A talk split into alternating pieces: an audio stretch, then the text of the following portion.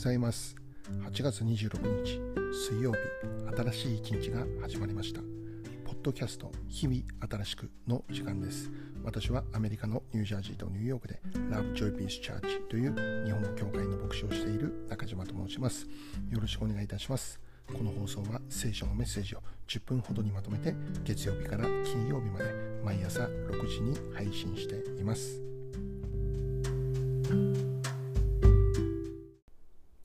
早速今日のメッセージですが、まず今日の聖書の一節を紹介したいと思います。第2コリント4章16節ですから私たちは勇気を失いません。たとえ私たちの外なる人は衰えても、内なる人は日々新たにされています。今日はこの一節から日々新しくというテーマでお話ししていきます。今日はまず、えー、皆様に少しばかり、うーん面白い話を紹介したいと思っています。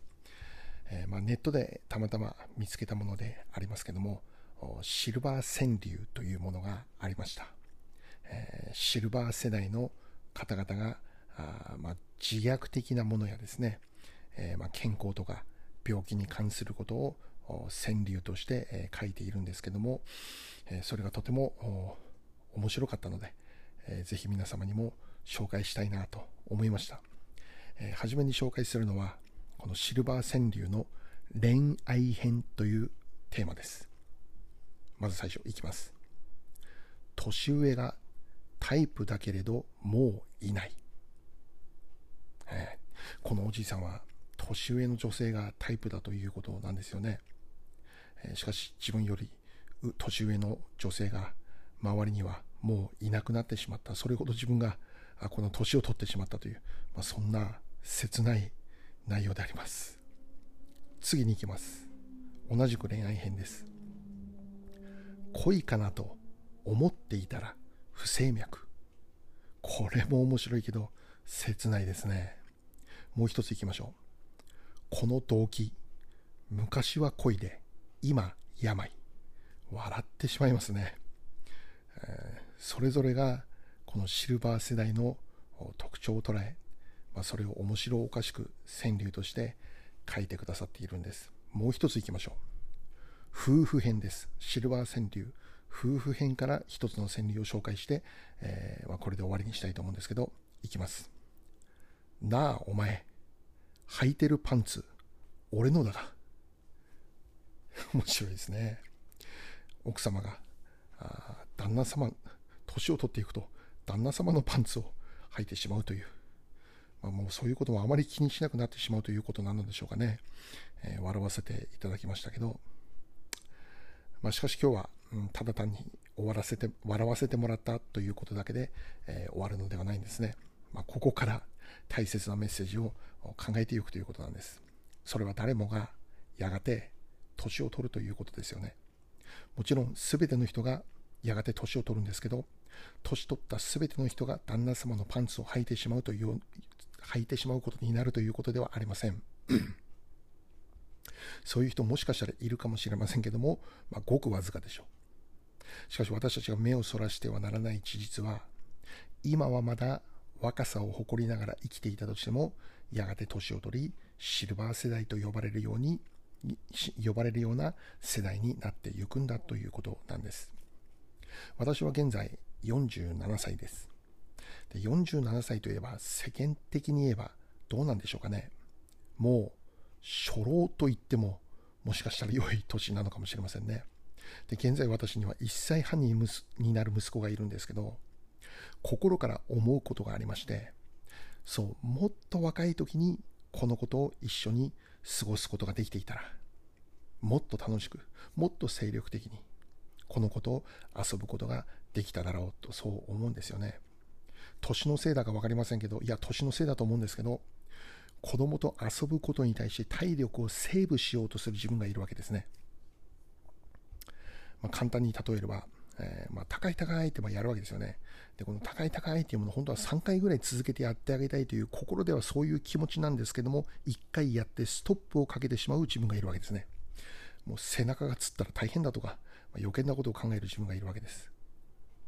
確かに何年か前まではそんなことを自分が考えるなんて思ってもみませんでした。結構体力はある方だと思っていたんです。しかし間違いなく数年前の自分とは違うんですね。体力の衰えというものをひしひしと感じているこの頃であります。そうです。私たちはこの事実を忘れてはならないと思うのです。若さは永遠ではないということです。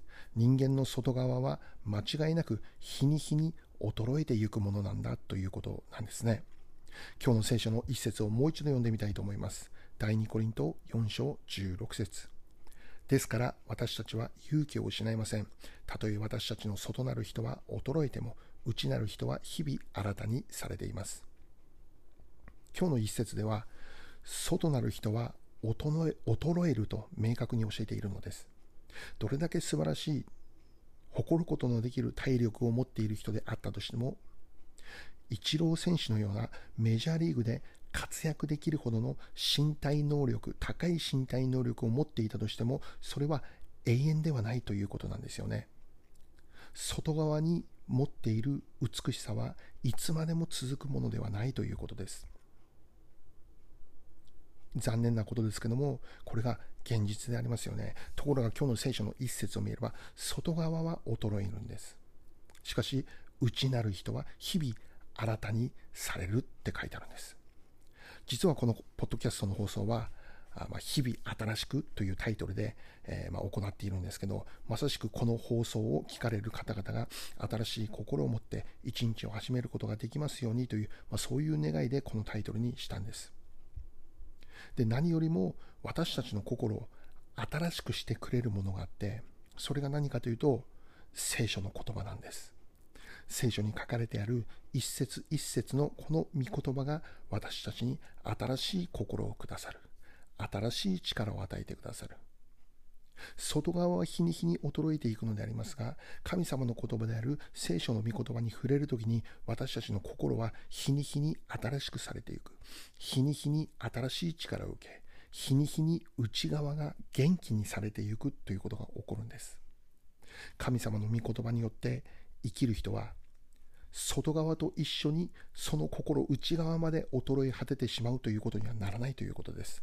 外側は衰えるんです。しかし内側にはいつも元気がある。力がある。希望に満ち溢れているんです。ある方のお話ですけど、そのことは、その方は、まあ、現在立派なクリスチャンとして人々に聖書を教える働きをされている方です。その方はもともと、ま、若い頃からずっと教会に通っていたんですけど、しかし、まあ、いい加減なクリスチャンだったというんですね。土曜日の夜は遅くまで酒を飲んで、二日酔いの状態で酒の匂いをプンプンさせながら、日曜日の朝に、まあ、教会に行っていたということなんです。そんな状態ですから、聖書の話もまともに聞くことができません。仕事と酒とという、まあ、そういう生活を繰り返していたんです。そんなある日、肝臓の病気で倒れてしまい入院することになります。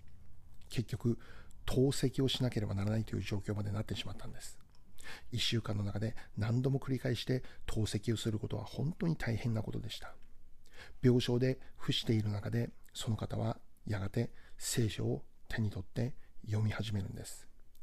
長い話を短くすれば、その後不思議なことが起こって、体は病気で衰えているんですけど、心には日に日に元気が与えられていくということなんです。そして心が日に日に元気になるになるにつれ、体もどんどん元気になって、健康が回復して、やがて透析が必要のないところまで回復されていくんです。何が起こったんでしょうか？聖書の言葉が彼の心を新しくしてくれたんです。聖書を読めば読むほど新しい力が彼の内側に与えられていったんです。心が元気になって、結果として体の健康も回復されるという、まあ、ミラクルが起こったんですね。今日どうでしょうか？心が弱っているという方がいるでしょうか？心に元気が必要だという方がいるでしょうか？どうか聖書を手にして読んでみてください。聖書とは単なる書物ではありません。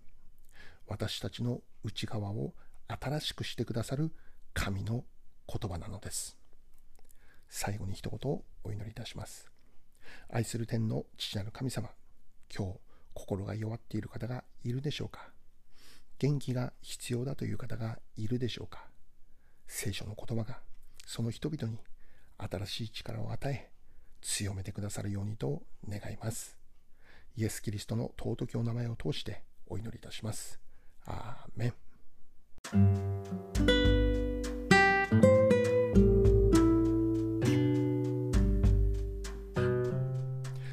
今日はここまでになります。